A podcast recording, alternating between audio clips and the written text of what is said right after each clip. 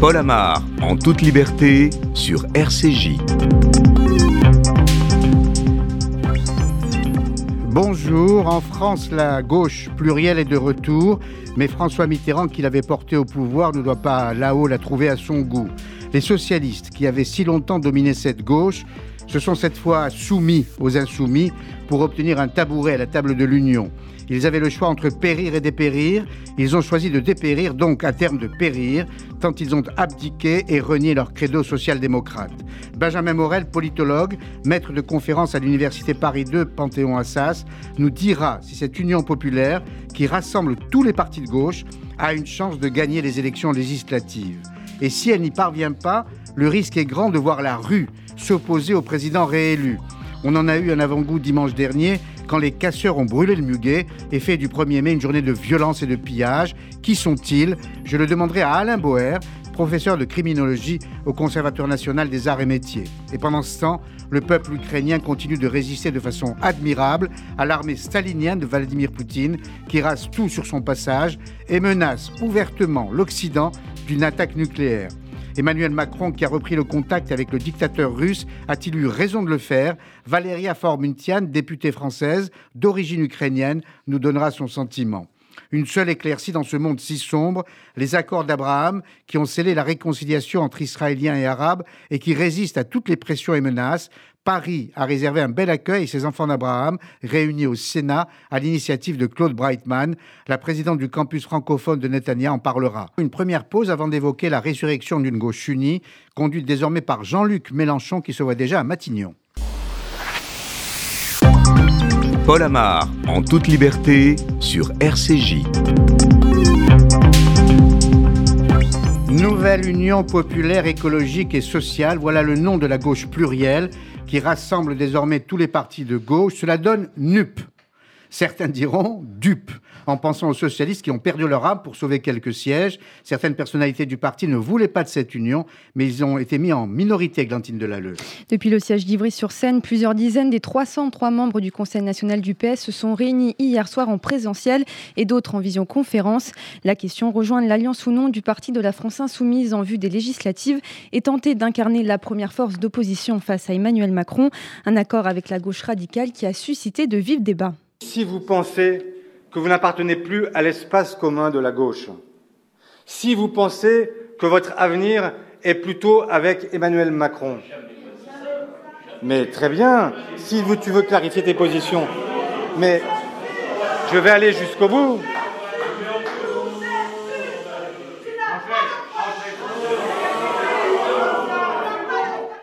Une alliance avec la gauche radicale rejetée par plusieurs grands ténors du PS comme Bernard Cazeneuve qui a décidé de quitter le parti ou encore François Hollande et Jean-Marc Ayrault. Ils pointent du doigt le peu de convergence idéologique avec la France insoumise comme sur les questions européennes et internationales. Malgré cette fronde, Olivier Faure, premier secrétaire du PS, assume l'adoption de l'accord à 62% et érige Jean-Luc Mélenchon comme figure centrale. Nous allons devoir cheminer ensemble maintenant. Et la responsabilité lourde que Jean-Luc Mélenchon prend ce soir, c'est qu'il est maintenant celui qui va porter les espoirs de toute la gauche et les écologistes. Il est le chef de la plus grosse force, et à ce titre, parce que nous sommes des républicains, des démocrates, nous considérons qu'il lui appartient à lui d'être appelé à Matignon. Selon l'AFP, une vingtaine de circos électorales seraient gagnables sur les 70 obtenus en vue des législatives. Aujourd'hui, l'Assemblée sortante compte 26 députés du Parti socialiste. Vous avez dit circo oui, c'est circonscription. Circonscription, c'est du langage énergique.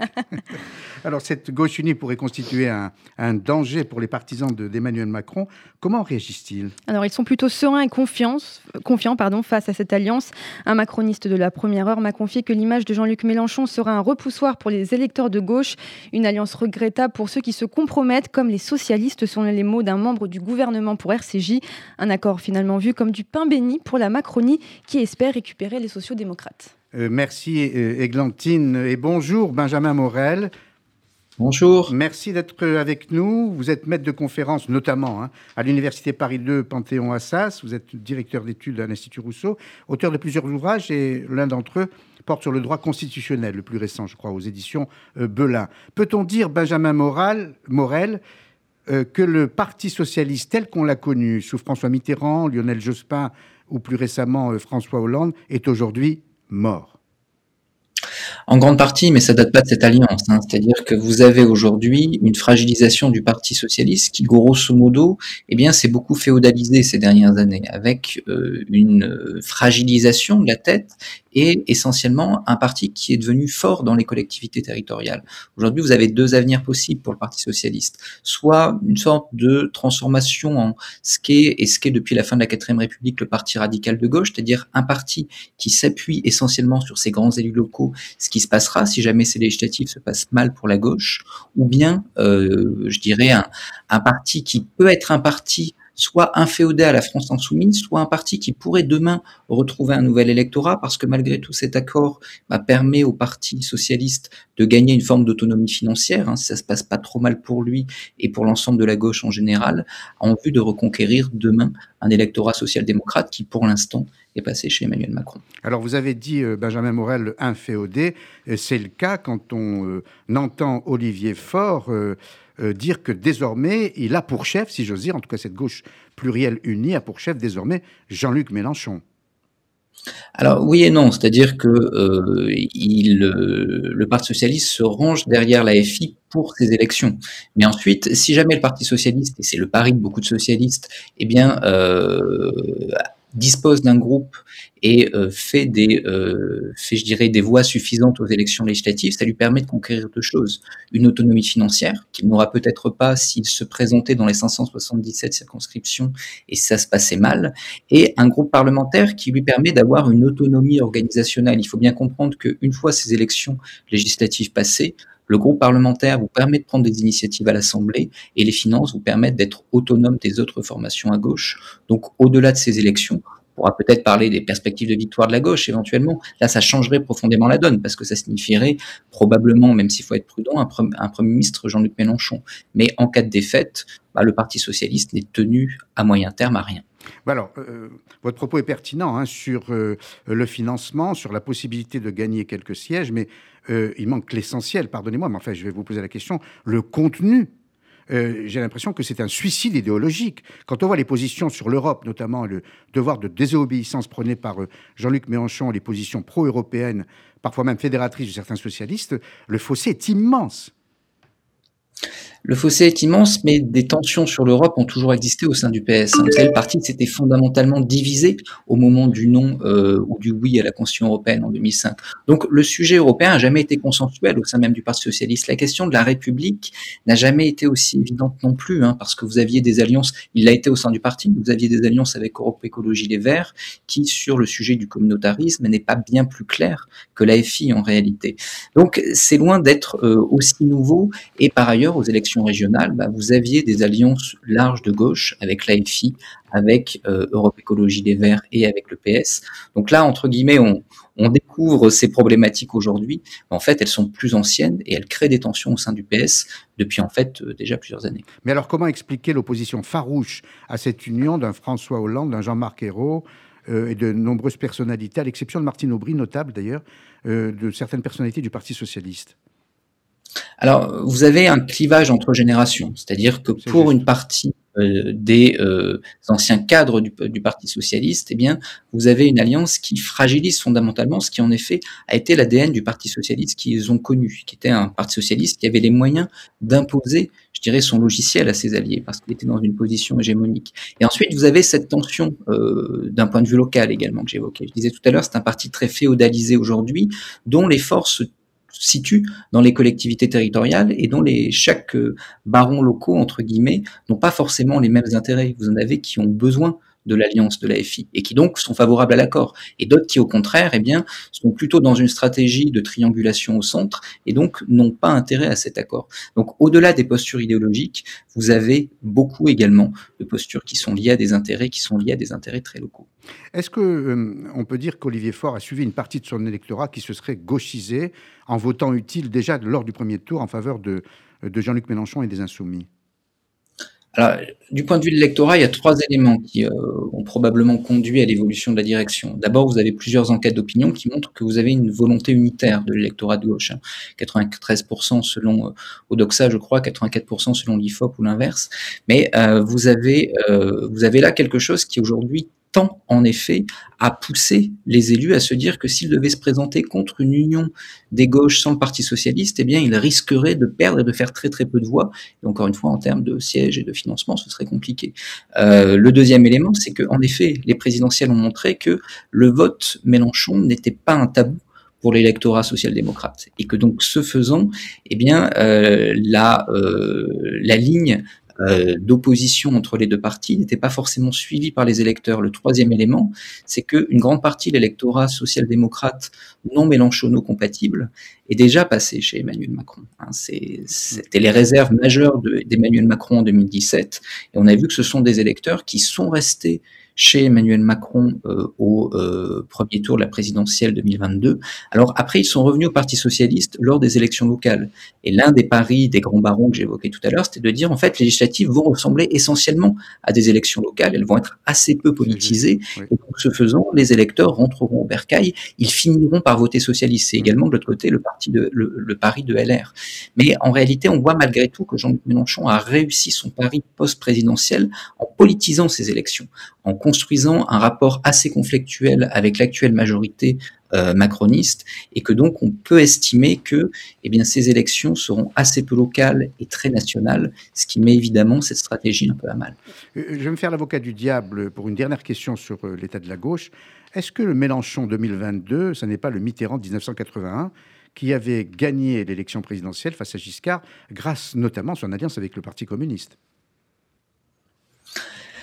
Alors euh, là, vous me posez la question de est-ce que du coup l'alliance des gauches peut l'emporter? C'est peu probable en réalité. Ah. Euh, peu probable parce que vous avez euh, un avantage euh, aux macronistes qui est double. Le premier avantage, c'est qu'en réalité, dans, élections, dans les élections post-quinquennat, eh bien, vous avez en règle générale un effet de surmobilisation de l'électorat de la majorité, de démobilisation de l'électorat de l'opposition. Alors, je nuance cette remarque, c'est pour ça que je vous dis c'est peu probable, mais ce n'est pas impossible, parce que Jean-Luc Mélenchon a justement réussi à mobiliser l'électorat de gauche beaucoup plus que euh, normalement on a une mobilisation de l'électorat d'opposition dans une législative post-quinquennat. On voit dans les enquêtes aujourd'hui que la nouvelle alliance des gauches serait largement devant la majorité sortante. Donc là, c'est peut-être un argument qui aujourd'hui s'émousse. Le deuxième argument qui tendrait plutôt à, avoir une victoire de la majorité, c'est que notre mode de scrutin dans une période de tripolarisation de la vie politique, eh bien, a comme principal effet de favoriser le parti centriste. Si vous vous retrouvez face à la gauche, le parti, la droite vote pour vous. Si vous vous trouvez face à la droite, la gauche vote pour vous. Là également, il y a une double nuance. La première nuance, c'est que si jamais il y a vraiment une mobilisation, on peut se retrouver avec une multiplication des triangulaires, ce qui annulerait totalement cet effet. Et la deuxième limite, c'est que lorsque vous avez beaucoup d'abstention, celui qui emporte une élection, c'est pas celui qui a le plus large électorat c'est celui qui arrive le mieux à mobiliser son propre électorat pour arriver, participation différentielle faisant, à l'emporter d'une tête face à ses adversaires. Or, là pour l'instant, on verra ce qu'il en sera dans un mois et quelques jours. Hein. Là, pour l'instant, on tire un peu des plans sur la comète, mais euh, la gauche est parvenue à assez bien mobiliser a priori son électorat. Donc c'est peu probable, mais c'est pas impossible. Alors, union euh, à gauche, on vient d'en parler euh, longuement. Union également euh, au centre Églantine, euh, sous l'autorité d'Emmanuel Macron. Fini la République en marche. Bonjour, Renaissance, tel est le nouveau nom du parti politique d'Emmanuel Macron. Un clin d'œil au nom de la liste LREM lors des dernières élections européennes, élections qui pourtant n'avaient pas été un succès pour la Macronie. Quel est le but de ce changement de nom Explication de Stanislas Guérini au micro de RTL. L'ADN de la République en marche, quand Emmanuel Macron l'a créé en 2016, c'était le dépassement dans la vie euh, politique. C'est de pouvoir rassembler des gens qui viennent d'horizons politiques différents. Et ce n'est pas le seul nouveau nom. Le Modem, Horizon et En Marche, les différents partis de la majorité présidentielle, se regroupent dans une nouvelle confédération intitulée Ensemble, une nouvelle étiquette en vue des législatives.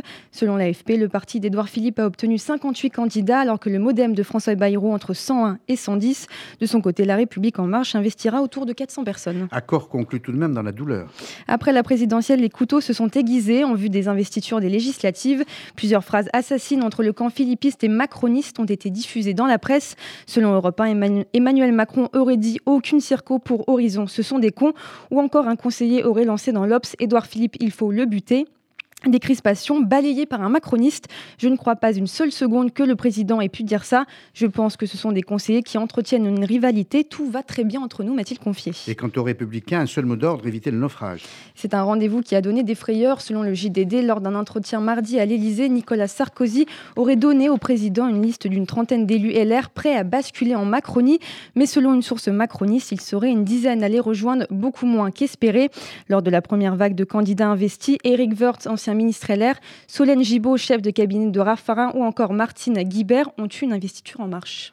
Euh, merci Églantine. Euh, Benjamin Morel, euh, on assiste, on l'a vu, hein, à un changement considérable du paysage politique. Jusqu'à présent, il y avait alternance entre la, droite républicaine et la gauche républicaine. Et aujourd'hui, il y a trois forces désormais. le centre, évidemment, qui, qui, a la majorité jusqu'à présent, l'extrême droite et l'extrême gauche. À votre avis, ce changement est-il durable? C'est pas évident. C'est-à-dire que les, euh, c'est un peu anecdotique, mais les, les, terminologies ensemble, renaissance, etc. sont en fait des signifiants assez vides. Ça ne charrie pas une identité politique. C'est pas comme socialiste, gaulliste, etc. On voit qu'en réalité, ces forces sont des forces pour l'instant qui sont des forces un peu faites de briques et de broc avec des électorats qui n'ont pas vraiment d'identité politique. Ce qui fait tenir un espace politique sur le long terme, c'est en réalité une identité qui est sécrétée dans cet espace politique. La gauche, la droite, etc. Ça, ça n'existe plus que marginalement. Quand vous interrogez l'électorat, vous avez 20% des gens qui se disent de gauche, 35% qui se disent de droite, généralement plutôt en plus un électorat plus âgé. Le reste est sensible à une offre politique et à des personnalités politiques, beaucoup plus qu'à une identité structurée. Donc vous avez des électorats extrêmement fluides. Qu'est-ce qui viendra de la République en marche? Dans euh, cinq ans, quand Emmanuel Macron ne pourra pas se présenter à sa propre succession. On évoquait tout à l'heure l'avenir du PS et peut-être l'avenir de LR. C'est le pari aujourd'hui d'une partie du PS et de, de LR, c'est de dire grosso modo, dans cinq ans, étant donné que ce parti ne tient que par Emmanuel Macron et qu'on a vu que lorsqu'il ne se mêlait pas, notamment des élections intermédiaires, eh bien, il ne tenait pas cet électorat qui retournait au bercail, de nouveaux espaces politiques vont s'ouvrir. De l'autre côté, vous avez un électorat fluide, on le sait aujourd'hui, entre euh, l'extrême droite et l'extrême gauche, qui peut passer selon l'offre politique de l'un à l'autre sans réellement euh, qu'il n'y ait de, de, je dirais, d'opposition euh, dans euh, son positionnement tel qu'il, tel que lui-même le perçoit. Donc, ce faisant, tout est encore extrêmement fluide. On voit dans le paysage européen, on voit dans le paysage occidental que vous avez des déstructurations des systèmes politiques et que vous avez des restructurations que des partis qu'on pensait condamner, le SPD allemand, le euh, Parti démocrate italien, etc., renaissent de leurs cendres et reprennent leur place de jadis, que d'autres finissent par totalement disparaître et on a de nouveaux espaces politiques qui s'ouvrent. Donc pour l'instant, rien n'est stable. On est encore au stade de la décomposition, clairement pas de la recomposition. Euh, merci beaucoup, Benjamin euh, Morel, pour euh, votre contribution et cette expertise qui est la vôtre dans l'analyse de, la, bataille pour les, législatives. Je le disais en, début d'émission, si la gauche ne parvient pas à s'imposer aux législatives et si l'extrême droite s'écroule, le risque est grand de voir une autre opposition apparaître, celle de la rue, à l'image de cette journée du 1er mai, dévoyée par les casseurs et les pilleurs. Margot Siffer devrait nous rejoindre pour nous donner des indications sur cette journée du 1er mai sur tous les incidents euh, qu'il y a eu lors du 1er mai, euh, incidents euh, provoqués par les pilleurs, mais auparavant une pause. Paul Amar, en toute liberté, sur RCJ. Et l'on revient comme promis avec vous, Margot Siffer, sur ce 1er mai pollué, le mot est faible, par, par les casseurs.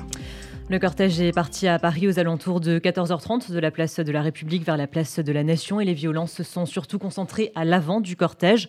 Plusieurs dizaines de black blocs ont visé assez méthodiquement des symboles du capitalisme, un McDonald's, des banques ou encore et de façon plus surprenante des agences immobilières. Certains panneaux publicitaires tout comme des poubelles ont aussi été incendiés tout au long du parcours. Et un pompier a même été pris à partie. Il est environ 16h30 dimanche lorsqu'un jeune pompier âgé de 24 ans est appelé avec ses collègues pour un feu de palette dans le 11e arrondissement de Paris. Alors qu'il tente de l'éteindre, une femme entre en scène. Elle empoigne violemment la lance incendie du jeune pompier, le bouscule, le frappe et l'insulte. Il part se réfugier dans le camion des secouristes et une fêlure sur son casque grande de 2 à 5 cm est constatée. Et que sait-on de cette jeune femme qui l'a agressée? Alors, c'est une ancienne infirmière âgée de 38 ans. Elle était présente à la manifestation comme bénévole pour prodiguer les premiers secours aux personnes blessées. La jeune femme pro-Mélenchon Mélenchon est une habituée des défilés des Gilets jaunes et des opposants au pass sanitaire. Elle est déjà connue pour deux faits de violence mineure dans des cadres privés. Et elle a été placée en garde à vue. Oui, tout comme 47 autres personnes. Et cette euh, infirmière, ancienne infirmière, a même été placée sous contrôle judiciaire assortie d'une interdiction de manifester à Paris et de porter une arme. Des mesures similaires visent trois autres personnes, une femme de 23 ans et un adolescent de 18 ans qui ont jeté des bouteilles sur les forces de l'ordre, ainsi qu'un troisième suspect d'une trentaine d'années qui a envoyé des pétards sur les policiers. Les audiences ont été renvoyées au mois de mai et de juin à leur demande. Et ces Black Blocs, comme vous dites, étaient présents aussi dans d'autres villes. Des échauffourées similaires ont été observées dans d'autres villes, pardon, comme à Lyon et à Angers. Des Black Blocs ont notamment lancé des pétards sur les forces de l'ordre. À Nantes, ces mêmes personnes habillées de noir et masquées ont brisé les vitrines d'un Go-Sport et d'autres magasins. merci Margot. Euh, bonjour Alain Boer. Bonjour. Merci d'être avec nous. Vous êtes professeur de criminologie au Conservatoire national des arts et métiers. Vous êtes l'auteur de très nombreux ouvrages sur la criminalité et les violences sociétales. Votre dernier livre, c'est une réédition avec Christophe Soulez aux éditions First, La criminologie euh, pour les nuls. Alors, ces, fameux Black Blocs à qui on prête ces violences extrêmes, Alain Boer, qui sont-ils? Alors, en fait, les Black Blocs sont apparus dans les années 80 et euh, ce sont une émanation organisée, structurée, décentralisée, avec des motivations extrêmement politiques. Ce ne sont pas des casseurs au sens ordinaire du terme. Euh, c'est une démonstration d'opposition entre un positionnement anticapitaliste pour l'essentiel, euh, antifasciste parfois, et euh, anti-ordre public au sens la police comme étant l'émanation du pouvoir en place et qui va à l'affrontement avec les forces de l'ordre et par ailleurs avec des cibles clairement identifiées comme des émanations du capitalisme ou de la spéculation, mmh. comme l'ont été les banques. Alors, est-ce qu'ils ont un objectif politique? Est-ce que la conquête du pouvoir les intéresse? Pas du tout, non, non, ils sont pour euh, la destruction d'un pouvoir capitaliste euh, oppressif selon eux et, et, qui ne vit que par la spéculation et l'oppression, et ils considèrent qu'ils équilibrent le champ par euh, leur propre dispositif de violence qui ne fait que répondre à celle de l'État, émanation du, du, capital. Donc, hmm. ils sont des forces extrêmement structurées, très politisées, en général, qui ne sont pas issues euh, issus plutôt de la classe moyenne ou de la petite euh, ou même de la grande bourgeoisie, en tout cas de leurs enfants. Euh, et donc, ce sont des gens euh, éduqués et qui savent ce qu'ils font et, et, où ils le font. Alors, ces Black Blocs détruisent, mais est-ce qu'ils pillent? On a l'impression qu'il y a aussi des, des pilleurs parmi ces jeunes qui, qui détruisent et qui ne sont pas forcément Black Blocs. Alors, il ne faut pas tout mélanger. voilà, c'est pour ça que je vous pose la question. Il y a à l'intérieur des manifestations, depuis 1986, de manière très claire, les manifestations euh, contre la loi de Vaquet, plusieurs types d'opérateurs. Il y a des opérateurs extrêmement politisés qui ont des objectifs politiques dont le pillage ne fait pas partie. Il y a des surfeurs de la manifestation, des gens qui profitent euh, des violences pour venir euh, piller les magasins. Il y a des revanchards, des gens qui viennent là plutôt des banlieues et des classes, euh, je dirais, plus paupérisées de euh, la population et qui en profitent pour se venger de la manière dont ils pensent leur relation avec la, police euh, dans cet espace territorial particulier. Donc il y a un, grand mélange qui se retrouve à un moment précis dans un espace précis, mais vous pouvez avoir de la casse sans black blocs, euh, des black blocs sans casse dans des magasins euh, comme des magasins de vêtements euh, mmh. euh, ou des bars ou des restaurants, et puis un cumul d'un peu tout. Et depuis 1986, ce qu'on appelle la nébuleuse, cet espace qui s'est intercalé entre le service d'ordre des syndicats, la première ligne, et les forces de l'ordre ou de sécurité, plutôt CRS et gendarmes mobiles, ont modifié de manière structurelle la relation qui existait entre la gestion du droit de manifester et le maintien de l'ordre dit républicain. Alors, euh, ils peuvent évidemment proposer des justifications politiques euh, au cassage, si j'ose dire. Vous avez dit les symboles du capitalisme, euh, notamment les banques, mais il y a une violence qui est révoltante et qui, honnêtement, paraît incompréhensible. Quand cette femme, par exemple, agresse un pompier, quand des soignants sont agressés alors qu'ils sont là pour nous protéger, là, j'avoue ne pas comprendre. Oui, vous avez raison, mais il se trouve que c'est une affaire qui date déjà d'il y a une quinzaine ou une vingtaine d'années. De très nombreux pompiers sont agressés en intervenant par exemple pour mettre fin à des feux de poubelle ou des feux de véhicules dans ce qu'on appelle des violences dites urbaines.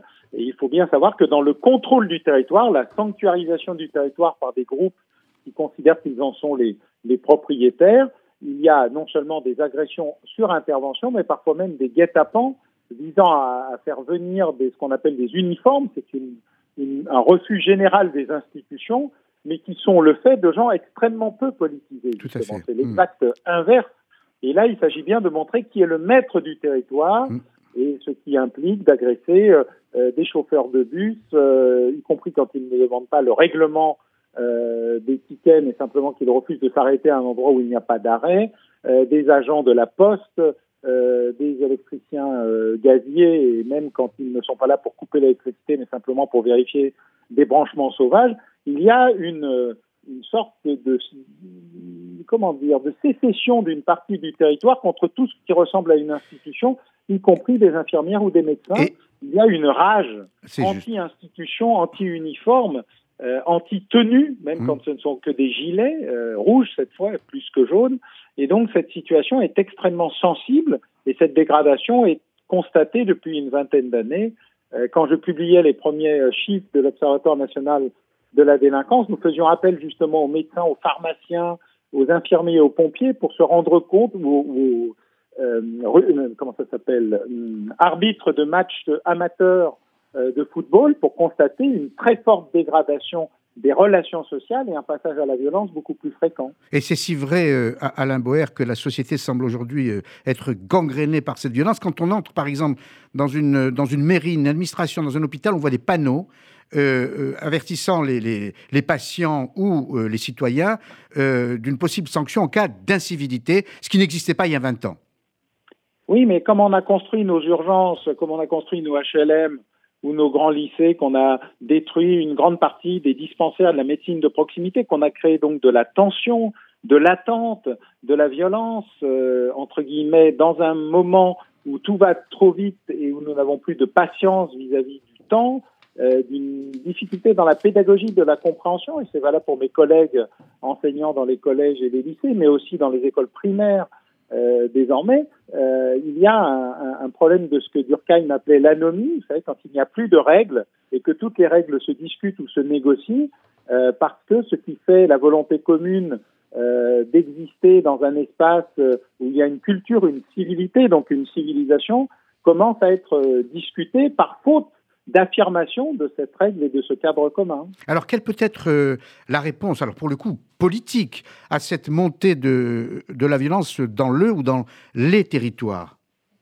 Ah bah D'abord, la violence ne réagit pas seulement par euh, une autre violence. L'équilibre de la violence n'est que le moment où on met un arrêt à une expansion exponentielle euh, de la violence, comme on peut le, le voir pour beaucoup au quotidien. Et quand je dis comme on peut le voir, c'est parce que l'effet visuel est aussi important que l'effet euh, réel. Il y a aussi euh, une très forte mise en scène au sens mise en image de la violence. Avant, la violence, on ne la voyait pas, mais on la vivait. Maintenant, on la voit et on la vit. Et donc, le deuxième élément, c'est un élément de pédagogie, de reconstruction d'une société euh, qui passe donc par un dispositif qui est justement non violent, par une désescalade générale. Mais pour la désescalade, il faut un coup d'arrêt, il faut donc un double mouvement, à la fois de prévention, de dissuasion et de sanction, mais qui soit cohérent, où on arrête de tout négocier. Mmh. Vous savez, aux États-Unis, euh, comme je le dis souvent, on, on, négocie la peine. La France est un des rares pays où on négocie la loi et où elle a accepté euh, ce principe. Or, pour un État qui a créé la nation, c'est un des rares États-nations dans le monde, partout ailleurs, des nations ont créé des États, euh, la perdition de l'État-nation, sa remise en cause par lui-même, son amollissement, sont des éléments qui créent les conditions de la violence et donc euh, euh d'un risque plus grand euh, de destruction du cadre qui fait qu'on peut vivre ensemble.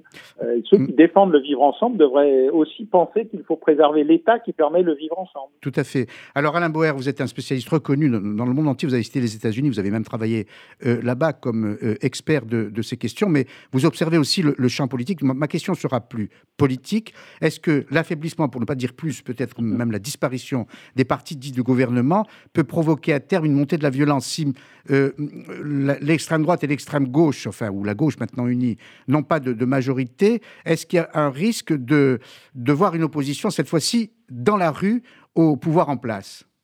D'abord, les partis de gouvernement, ça va et ça vient. Euh, beaucoup ont changé de nom. Il fut un temps, le RPS a fait euh, des scores formidables avant de s'effondrer. On a vu ensuite apparaître euh, l'UDR, puis le RPR, puis les Républicains. Je veux dire, nous, nous focalisons sur une idée des partis de gouvernement qui n'a rien à voir avec la réalité. il faut se rappeler que nous sommes extraordinairement amnésiques et que l'accélération du, du, temps et des médias fait qu'on oublie tout et qu'on considère que tout vient de commencer. Ça n'est pas vrai. Il fut un moment où la SFIO était à 5%, il n'en a pas disparu pour autant. Certes, 1,7, c'est un peu pire, mais euh, on est dans des proportions où euh, euh, les réalités locales, la structuration locale des organisations politiques en font en général la, la survivance et les effets nationaux sont accélérés par des évolutions, des révolutions, voire des renaissances, puisque j'ai vu qu'on était revenu au XIIIe siècle euh, comme élément de modernité. Donc euh, ça, ça n'est pas grave. Il y a toujours des partis de gouvernement. Et ce qui est intéressant d'ailleurs, c'est que ce qui est appelé extrême droite ou extrême gauche se veulent des partis de gouvernement. Ils concourent pour l'exercice du pouvoir. Ils ne concourent pas pour la fin euh, du système. Quand on propose une sixième république, on ne propose pas la fin de la République. On propose de revenir à un autre dispositif constitutionnel et, politique. Madame euh, Le Pen, de son côté, a beaucoup fait pour dédiaboliser le Rassemblement national et pour considérer qu'il pouvait gouverner. D'ailleurs, il gouverne en tout cas quelques villes, à défaut de gouverner des départements, des régions ou, euh, ou la nation. Donc, il faut être très prudent sur la notion de inamovibilité des partis de gouvernement. Il y a aujourd'hui un grand parti de gouvernement qui est euh, ex-République en marche et qui a gagné euh, présidentielle et législative, qui vient de regagner les présidentielles avec 58%. Donc, sans un vrai débat sur sa légitimité qui est indiscutable. Par contre, la vraie question, c'est euh, comment on remet la mayonnaise pour que euh, l'État et sa majorité reparlent à une population qui considère qu'il est arrogant, méprisant, suffisant et qu'il se sente humilié. Et il y a un certain nombre de dispositifs qui d'ailleurs étaient dans le programme du président de la République, dans Révolution, son ouvrage d'avant sa première élection, ou dans ce qu'il annonce régulièrement, la proportionnelle, l'usage euh, plus ouvert d'un certain type de, de référendums qui sont de nature à rétablir une sorte de climat de confiance avec une population qui pense qu'il a été trahi par le référendum de Maastricht et qui en veut euh, depuis mmh. cet épisode euh, qui date de, de l'époque du président Chirac. Donc, faut bien se rendre compte que c'est un petit peu plus compliqué et que c'est pas lié aux organisations politiques, mais plutôt au retour d'une forme de confiance avec la population, les citoyens, qui émettent des revendications assez légitimes et assez compréhensibles. Merci beaucoup, euh, Alain Bauer, pour cette euh, euh, intervention et à très bientôt sur RCJ. On va tout de même relativiser le risque de désordre en France dont vous venez de parler, Alain Bauer n'est pas catastrophique au regard de ce que vit et subit le peuple ukrainien, agressé par un État voyou, la Russie, et par un homme, Vladimir Poutine, qualifié désormais de criminel de guerre, Lou Cohen. En effet, les bombardements continuent dans tout le pays, notamment à Mariupol. Un cessez-le-feu de trois jours à l'usine d'Azovstal a pourtant été annoncé par Moscou depuis hier. Un convoi de l'ONU est en route pour évacuer des civils. Depuis dimanche, quelques dizaines d'habitants ont déjà pu rejoindre Zaporizhia. Il serait encore 200 dans les souterrains de l'usine d'après le maire de la ville. Un couloir humanitaire a été ouvert. Poutine assure lui-même qu'il fonctionne, mais la trêve est contestée par le gouvernement ukrainien. Les frappes se poursuivent selon ce commandant en poste à Mariupol. Il y a trois jours, l'ennemi a pénétré dans le territoire d'Azovstal, où de violents combats sanglants se poursuivent. Les défenseurs de la ville se battent seuls depuis 71 jours contre les forces écrasantes de l'ennemi. Une fois de plus, les Russes n'ont pas respecté leur promesse d'une trêve et n'ont pas permis l'évacuation des civils qui continuent de se protéger des bombardements dans les sous-sols de l'usine. Emmanuel Macron a d'ailleurs demandé à Vladimir Poutine d'ouvrir des couloirs humanitaires dans cette zone. Oui, il a exprimé cette demande mardi lors de leur dernier appel. Le président français et son homologue russe ont repris le dialogue. Leur dernier échange daté du 29 mars. Pendant cet appel de plus de deux heures, Vladimir Poutine a menacé de représailles si l'Occident continuait à envoyer des armes à l'Ukraine. Donc il est toujours dans l'intimidation. En plus des simulations de tir de missiles à capacité nucléaire, des hélicoptères et des avions se sont aventurés ces derniers jours dans les espaces aériens de l'Estonie, de la Suède et de la Finlande, une manière pour la Russie de dissuader les deux pays scandinaves d'adhérer à l'OTAN. Mais l'Union européenne, il faut le dire, reste toujours aussi ferme. Au contraire, la présidente de la Commission européenne, Ursula von der Leyen, propose l'embargo du pétrole russe d'ici six mois. D'autres sanctions seront annoncées dans les prochains jours. De son côté, Volodymyr Zelensky a lancé une plateforme de financement participatif en ligne. Elle a pour but d'aider Kiev à gagner la guerre contre la Russie et de reconstruire les infrastructures du pays. Un énième appel à l'aide de la part du dirigeant ukrainien. Enfin, Vladimir Poutine a présenté ses excuses à Naftali Bennett, le Premier ministre israélien, pour les propos antisémites de Sergei Lavrov, le ministre russe des Affaires étrangères. Ce dernier avait accusé Israël de soutenir des néo-nazis en Ukraine et affirmé que Hitler avait du sang juif. Ces informations proviennent du bureau du Premier ministre israélien. Naftali Bennett et Vladimir Poutine se sont entretenus hier après-midi. D'après le Kremlin, ils ont également échangé sur l'importance du 9 mai, date à laquelle la Russie célèbre la victoire sur le nazisme pendant la Seconde Guerre mondiale. À trois jours de ces grandes commémorations, Poutine pourrait déclarer officiellement la guerre à l'Ukraine. La violence des conflits s'accentuerait alors, un scénario redouté par l'Occident. Merci euh, Lou Cohen. Bonjour Valéria Formuntian. Bonjour. Merci d'être euh, avec nous. Vous êtes députée française d'origine ukrainienne. Vous êtes présidente du groupe d'amitié euh, France-Ukraine. quel est votre sentiment aujourd'hui? Que retenez-vous? L'avancée implacable, terrible des chars russes ou la résistance remarquable de l'armée ukrainienne? Alors, je ne parlerai pas d'avancée majeure de la part de l'armée russe. Euh, elle a plutôt tendance à stagner malgré le fait qu'elle s'est recentrée sur l'Est euh, du pays. Euh, la résistance ukrainienne tient bon.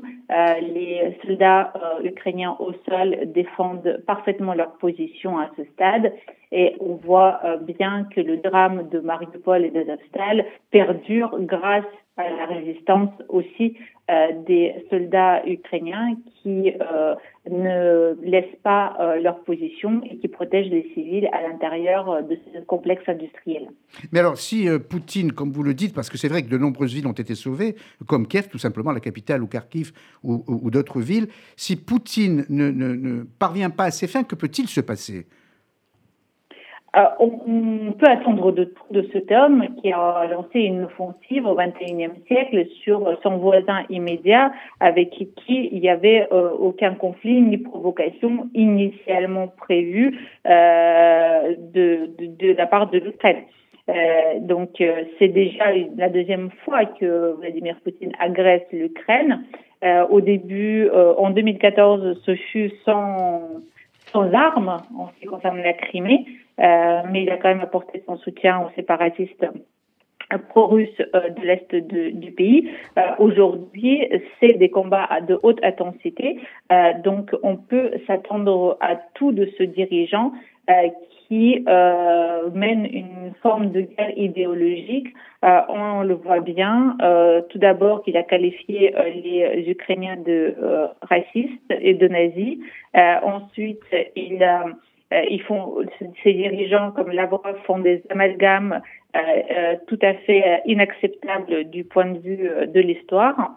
et on ne sait pas jusqu'où Vladimir Poutine peut aller sachant que son investissement dans l'armement et l'armement nucléaire a été majeur ces dernières années. Et est-ce qu'il faut prendre au sérieux ces menaces contre l'Occident? Il n'a même pas hésité à dire à Emmanuel Macron que qu'on pourrait subir des représailles si on continuait d'aider militairement l'Ukraine.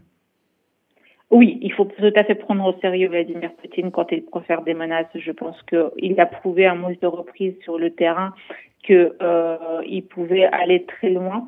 Euh, il, nous accuse de co-belligérance. Il euh, estime que le, sa mission spéciale militaire dure euh, parce qu'on fournit des armes aux Ukrainiens euh, et, euh, et, et, les sanctions commencent à peser sur, sur la Russie. donc, il devient belliqueux. Donc, donc, à votre avis, l'Occident, les Américains, les Anglais et l'Union européenne ont la bonne attitude en aidant d'une façon assez intensive maintenant, notamment militairement, l'Ukraine? Nous avons fait un choix. Nous avons fait le choix de défendre l'intégrité territoriale d'un pays qui n'est pas agresseur, qui est la victime, euh, de aider un pays qui défend la démocratie et les valeurs euh, humaines euh, que défend l'Occident. Euh, donc, euh, je pense que nous avons eu la bonne attitude Si nous avions laissé l'Ukraine seule face à la Fédération de Russie de Vladimir Poutine, l'impunité de celui-ci l'aurait certainement encouragé d'aller plus vite et plus loin que ce qui a été fait jusqu'à là quand vous voyez au-delà du, euh, conflit de haute intensité du point de vue militaire, il y a eu des exactions qui ont été opérées, euh, notamment dans la banlieue de Kiev euh, lors des occupations russes. Donc il y a une forme d'idéologie derrière. Si on n'arrête pas, ou en tout cas on n'essaie pas de freiner la Russie en aidant les Ukrainiens euh, à se défendre d'une part et en à, les sanctions économiques qui permettent pas la poursuite de l'effort de guerre euh, dans la Fédération de Russie. Euh, à ce moment-là, les valeurs que défend l'Occident, la démocratie, les droits humains et l'intégrité territoriale n'auront plus de sens. Merci beaucoup, euh, Valéria Formuntian. Je rappelle que vous êtes députée française d'origine ukrainienne et présidente du groupe d'amitié euh, France-Ukraine. Guerre en Europe, paix en Orient, dans une partie du Moyen-Orient, grâce aux accords d'Abraham. Claude Breitman nous en parlera dans un instant après cette pause. Le jardin du Luxembourg à Paris, où se trouve le Sénat, a pris l'allure d'un jardin d'Éden, le temps d'un colloque. Les enfants d'Abraham arabes et israéliens, désormais unis par une même volonté de paix, étaient en effet accueillis par la Haute Assemblée et encouragés par la France à poursuivre dans cette voie, Églantine Delalleux. C'est une conférence qui n'aurait pas été possible il y a deux ans. Lundi, au Sénat, Elnet et le campus francophone du Collège académique de Netanya ont organisé un colloque sur les accords d'Abraham, l'occasion d'analyser l'impact des accords dans les différents pays signataires et trouver des solutions pour élargir la paix au Moyen-Orient. Et qui est intervenu lors de ce colloque? Alors pendant plus de quatre heures, plusieurs intervenants se sont exprimés, comme l'ambassadeur du Bahreïn en France, l'ambassadeur de France aux Émirats arabes unis ou encore des chercheurs de Haïfa et de l'université de Tel Aviv. Un événement qui s'est déroulé notamment sous le parrainage de Roger Carucci, président du groupe d'amitié France-Israël et vice-président du Sénat. Écoutez-le au micro de RCJ. Alors, la France a toujours dit qu'elle était favorable euh, à, l'ensemble des accords d'Abraham. La France devrait, à mon sens, être encore plus active et la diplomatie française aurait intérêt à, à participer à tout ce qui peut rapprocher certains pays du Maghreb, certains pays d'Afrique avec euh, l'État d'Israël, parce que dans, l'ensemble, on voit bien les Émirats arabes unis, Bahreïn, euh, le Maroc sont très satisfaits, au fond, de, de ces accords d'Abraham qui ont été conclus il y a deux ans. Pour certains, les accords d'Abraham sont vus comme une révolution géopolitique, tandis que d'autres parlent d'une paix qui sera pérenne seulement dans l'hypothèse de la résolution du conflit israélo-palestinien, alors que le mois du Ramadan vient de s'achever dans un contexte de tension autour du statut du mont du Temple ou esplanade des mosquées. Les différents partenaires ont réaffirmé à Paris leur intention de continuer sur le chemin de la paix. Merci Eglantine. Claude Breinpan, bonjour. Bonjour, cher Paul. Vous êtes en direct d'Israël et je vous remercie d'être euh, sur notre antenne. Euh, pour parler de ce colloque que vous avez organisé avec euh, Ari Ben Semoun et, et, Elnet. Alors vous êtes, je le rappelle, mais les auditeurs le savent, la présidente du campus francophone de Netanya. Est-ce que cet événement a répondu à votre attente, Claude? Eh bien, écoutez, très au-delà, parce qu'en fait, euh, vous savez, c'est quelque chose qui avait été planifié il y a quelques mois, bien avant la guerre entre la Russie et l'Ukraine. Mais aujourd'hui, je pense que ça avait encore plus de sens et encore plus, si vous voulez, d'impact sur ceux qui sont à la fois intervenus et ceux qui nous ont écoutés, y compris cette magnifique mobilisation du Sénat, à la fois du président Larcher, à la fois du vice-président Roger Carucci, des sénateurs Kadik qui sont les chefs de groupe des Émirats et Cambon, les chefs de groupe entre le Sénat et le Maroc. Et c'était impressionnant de voir à quel point, si vous voulez, cette main tendue à la fois des Émirats, du Bahreïn, du Soudan, du Maroc et de nous vers la France et vers l'Europe a été très entendu, très écouté. Et à la suite de cela, eh bien, il y aura des projets dont je serais ravi de vous parler. Alors, tout à fait, vous allez le faire. Donc, il faut quand même rappeler que ces accords d'Abraham ont été réalisés euh, sous l'égide des États-Unis. Est-ce que c'est une façon de faire euh, entrer la France et l'Europe avec la France dans ce cercle vertueux? Écoutez, c'était tout à fait le but, parce que comme vous le savez, vous connaissez bien le collège, mon mandat, c'est le renforcement des liens entre la France et Israël.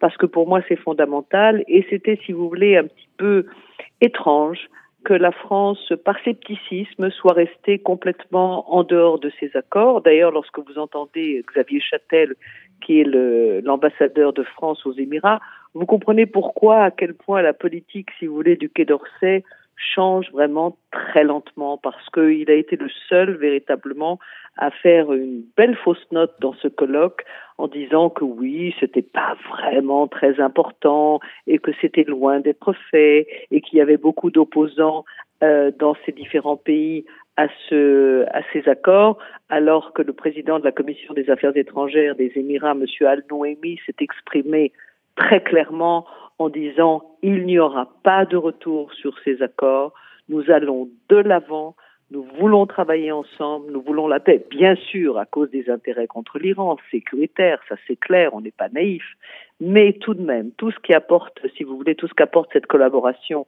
entre Israël, entre autres, mais pas seulement, et les Émirats et le Bahreïn, c'est quand même des échanges fantastiques, il y a des MOU qui sont signés tous les jours, euh, de technologie, euh, d'éducation, euh, d'art également. Alors Donc, si vous voulez, tout ça est positif. Tout à fait. Justement, je tiens à dire que il ne s'agit pas de votre part d'une posture. Comme présidente de l'université francophone de Netanyahou, vous contribuez à, à améliorer ces accords par des projets extrêmement précis, notamment du point de vue de la transmission et de l'éducation. Absolument. Nous avons euh, pensé, si vous voulez, qu'il serait important dans la symbolique euh, que ça représente de faire une promotion d'étudiants de la paix entre les différents pays concernés, c'est-à-dire entre le Bahreïn, les Émirats, le Soudan, le Maroc, l'Égypte, la Jordanie, avoir, un, si vous voulez, une sorte d'Erasmus des, des agréments d'Abraham, des accords d'Abraham, et de faire en sorte que ces étudiants puissent passer d'un pays à l'autre en accumulant, si vous voulez, de la connaissance des différents pays, des différentes cultures, des différentes matières aussi, si vous voulez, sur le plan universitaire, qui peuvent ajouter quelque chose à leur parcours. Et j'espère avoir au bout d'un an une dizaine, une vingtaine d'étudiants leaders de la paix de ces différents pays. Et nous serons évidemment, bien sûr, plus qu'heureux de les accueillir euh, pour euh, la période Israël chez nous au campus et c'est assez émouvant lorsque vous pensez, si vous voulez, que cette jeune génération, ça va être finalement, ils vont être euh, les vrais architectes de la vraie vie euh, en paix euh, dans cette région. Donc c'est important pour nous. Alors Claude Breitman, vous qui faites des allers-retours très fréquents entre l'Orient et l'Occident, entre le Moyen-Orient et l'Europe, il y a un contraste saisissant. Jusqu'à présent, le volcan, c'était le volcan oriental et l'Europe apparaissait comme une sorte d'oasis. Maintenant, c'est le contraire. Euh, il y a euh, un espoir de paix très fort au Moyen-Orient grâce à ces accords, et il y a euh, une terrible guerre en, Ukraine. Oui, parce que je crois, si vous voulez, de la même manière, et on revient un petit peu à ce, dont, ce que vous précisiez tout à l'heure, cher Paul, c'est que la France et l'Europe ne devaient pas rester en dehors des accords d'Abraham. Il est grand temps maintenant qu'ils s'y soient impliqués et qu'ils comprennent à quel point c'est important de travailler sur la paix. Alors, ce qui se passe en Europe, si vous voulez, c'est pas à moi évidemment d'en faire l'analyse, euh, mais lorsqu'on le regarde, si vous voulez, quelque part, une grande indécision, une volonté d'essayer de comprendre sans vraiment, euh, voilà, laisser les Américains décider, pas décider, recevoir toutes les informations des, des renseignements généraux. On a le sentiment, si vous voulez, de quelque chose qui n'est pas franchement euh, déterminé, décidé et clair. C'est compliqué, c'est d'une complexité euh, gigantesque, bien entendu. Mais euh, vous et moi, nous avons, si vous voulez, les années qui nous permettent de nous de nous souvenir de ces de cette si vous voulez de cette gravité qu'il y a dans l'absence d'une décision claire et nette euh, dans certaines situations. Alors évidemment, c'est très compliqué parce que c'est un engagement qui, euh, qui peut être assez dramatique, mais la vérité, c'est que aujourd'hui, l'Europe véritablement est dans un questionnement euh, grave à laquelle, auquel il va falloir répondre. Vous avez un, un, président réélu qui va avoir beaucoup à faire au nom de la France et un petit peu aussi au nom de l'Europe, parce que avec l'Allemagne, vous êtes les, les leaders de l'Europe euh, et qu'il y a beaucoup de pays concernés.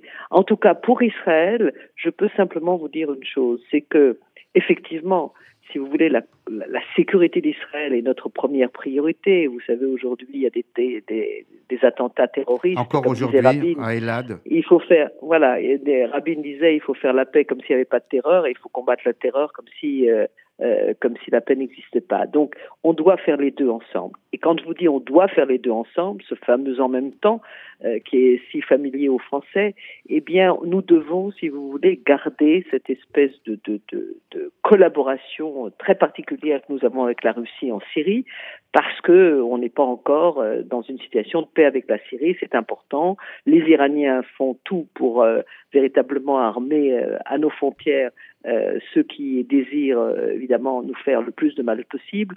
Donc on ne peut pas se permettre, ce serait responsable de couper les ponts. Mais en même temps, euh, nous soutenons bien entendu le combat de l'Ukraine. Merci beaucoup, Claude Breitman, pour ce témoignage. Et je rappelle que vous avez organisé ce colloque en début de semaine au Sénat et que vous allez organiser d'autres événements de ce type pour tout simplement sceller ces fameux accords d'Abraham. Euh, qui permettent d'espérer la paix au Moyen-Orient. Merci encore. Cette émission. Le scoop, c'est que le prochain sera au Maroc. Ah, eh ben merci pour l'info. Euh, on, doit rendre l'antenne. Quelle, la date est fixée? Enfin, la saison?